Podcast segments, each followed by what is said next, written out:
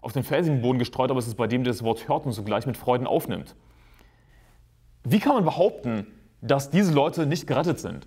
Und das ist, was so oft behauptet wird, dass nur die gerettet sind, die auch Früchte bringen. Aber lass mich dir was erklären. Jemand, der das Wort mit Freuden aufnimmt, ist definitiv gerettet. Das ist einfach zu verstehen. Das sind nicht Leute, die Jesus nachfolgen. Das sind nicht Leute, die Früchte bringen, sprich Menschen retten. Das sind Leute, die einfach nur das Wort aufgenommen haben. Das reicht aus, um gerettet zu werden. Denn wer ist das Wort? Jesus Christus. Und was sagt die Bibel in Johannes Kapitel 1? Allen aber, die ihn aufnahmen, Jesus Christus, das Wort Gottes, allen aber, die ihn aufnahmen, denen gab er das Anrecht, Kinder Gottes zu werden, denen, die an seinen Namen glauben.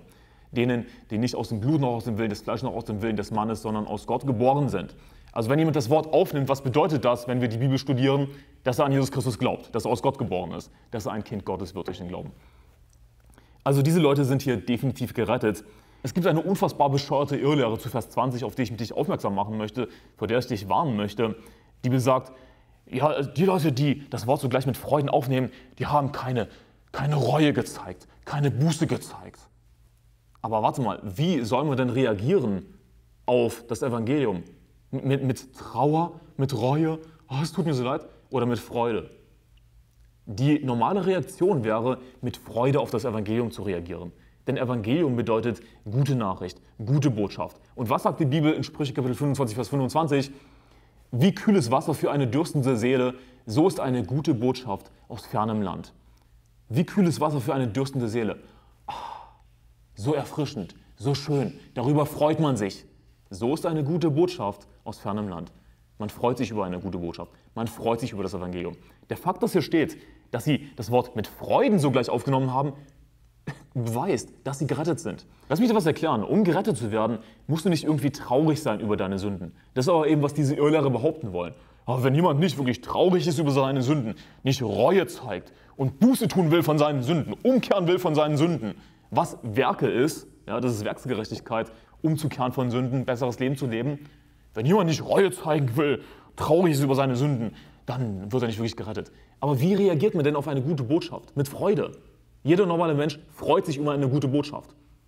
Um gerettet zu werden, musst du einfach nur das Wort annehmen, an Jesus Christus glauben, auf Jesus Christus vertrauen. Natürlich, logischerweise musst du zumindest erkennen, dass du ein Sünder bist. Einfach erkennen, okay, ich bin ein Sünder, ich habe gesündigt, deshalb brauche ich einen Retter. Aber dann kommt eben das Evangelium, die gute Botschaft, und darüber freust du dich, dass Jesus für deine Sünden gestorben ist. Und glaubst an Jesus. So einfach ist das. In Vers 21 heißt es dann weiter, er hat aber keine Wurzel in sich, derjenige, der gerettet wurde, der das Wort mit Freuden angenommen hat. Er hat aber keine Wurzel in sich, sondern ist wetterwendisch. Wenn nun Bedrängnis oder Verfolgung steht, um des Wortes willen, so nimmt er sogleich Anstoß. Oh, er hat nicht durchgehalten, Bedrängnis. Nun, das wird die meisten Christen betreffen. Die meisten Christen leider sind genau diese Leute, die einfach gerettet sind, aber mehr nicht. Die das Wort eben mit Freuden aufgenommen haben. Sie haben Jesus Christus geglaubt, aber mehr nicht. Wenn dann Verfolgung oder Bedrängnis entsteht, dann werden sie ihm einknicken. Dann werden sie Anstoß nehmen. Ah, das, das ist mir zu viel, also ich, ich will nicht mehr zur Kirche gehen. Das hat nichts mit ihrer Rettung zu tun. Denn Errettung ist allein aus Gnade durch den Glauben, nicht dadurch, dass man irgendwie in, in Verfolgung und Bedrängnis ausharrt. Dann kommen natürlich wieder Irrlehrer und behaupten, ja, aber die Bibel sagt doch, Wer ausharrt bis ans Ende, der wird gerettet werden. Und sie reißen den Vers einfach aus dem Kontext. Aber wer ausharrt bis ans Ende, der wird gerettet werden. Das bezieht sich im Kontext auf die Endzeit. Wenn du es schaffst, bis zum Ende der großen Trübsal auszuhalten, auszuharren im fleischlichen Sinne, dass du nicht getötet wirst, wenn du es schaffst bis zum Ende der großen Trübsal, dann wirst du es eben erleben, wie Jesus Christus in den Wolken kommt und dich entrücken wird. Und dann wird eben dein Fleisch gerettet werden. Das ist, worum es im Kontext geht, wenn du das eben in Matthäus Kapitel 24 nachliest. Aber Leute reißen das aus dem Kontext. Es geht aber nicht um die Errettung der Seele, sondern um die Errettung des Fleisches, dass du es miterlebst, dass Jesus Christus kommt und dich eben leibhaftig entrücken wird.